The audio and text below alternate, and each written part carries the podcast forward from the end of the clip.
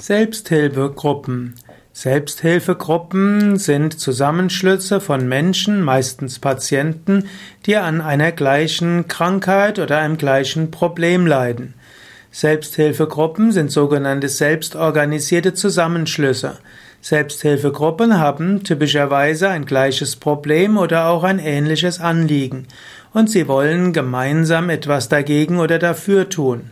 Es gibt zum Beispiel Erkrankungen, Krankheiten, es gibt Lebenskrisen und es gibt belastende soziale Situationen.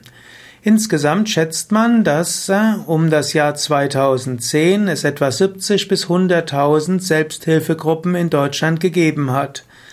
Letztlich neun Prozent der erwachsenen Bevölkerung Deutschlands war nach einer Umfrage des Robert Koch Instituts 2003 schon einmal Teilnehmer, Teilnehmerin einer Selbsthilfegruppe.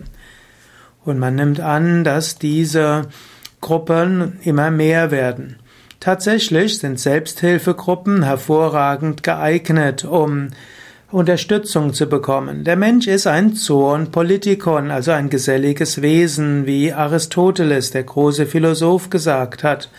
Und letztlich können Menschen andere Menschen am besten verstehen, wenn man gemeinsame Anliegen oder auch gemeinsame Probleme hat. So kann es zum Beispiel Eltern geben, die bestimmt dir ein, die zum Beispiel ein geistig behindertes Kind haben und dann hilft es, wenn sie mit anderen Eltern darüber sprechen. Oder es gibt Eltern, die ihr Kind verloren haben, zum Beispiel von, an Krebs, und dann sind Selbsthilfegruppen sehr gut. Die AA, die anonymen Alkoholiker, gehören mit zu den bekanntesten Selbsthilfegruppen, wo eben Menschen, die unter Alkoholismus gelitten haben, sich zusammenschließen oder auch zu, zu oder auch die unter Alkoholismus leiden, diese sich austauschen und sich gegenseitig unterstützen. Es gab auch schon im 19. Jahrhundert Selbsthilfegruppen als Emanzipationsbewegungen.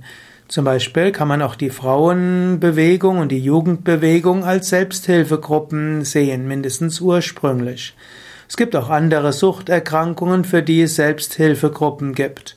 Selbst, man könnte auch sagen, dass zum Beispiel die verschiedenen Ortsverbände der SPD im 19. Jahrhundert auch eine Art Selbsthilfegruppen waren. Menschen haben sich gegenseitig geholfen und gegenseitig unterstützt. Selbsthilfegruppen kann es auch geben für Menschen, die bestimmte psychische Erkrankungen haben, körperliche Erkrankungen haben. Es gibt Selbsthilfegruppen für pflegebedürftige Angehörige und vieles andere. Es gibt auch verschiedenste Förderungsmaßnahmen für Selbsthilfegruppen und es rentiert sich, das genauer anzuschauen. Es gibt auch bestimmte Richtlinien für Selbsthilfegruppen und wenn du überlegst, einer Selbsthilfegruppe beizutreten, dann nimm doch einfach mal teil an dieser Gruppe. Oder wenn du selbst eine gründen willst, Nimm auch mal mit anderen teil und es gibt inzwischen auch in den meisten kommunalen Verbänden auch bestimmte Ansprechpartner, die dir raten können, wie du eine Selbsthilfegruppe ins Leben rufen kannst. Gerade weil die Selbsthilfegruppen so viel positive Effekte und Wirkungen haben, die inzwischen schon intensiv wissenschaftlich untersucht wurden und weil sie auch letztlich für Staat und Krankenkasse so günstig sind, werden sie auch gefördert und positiv begleitet.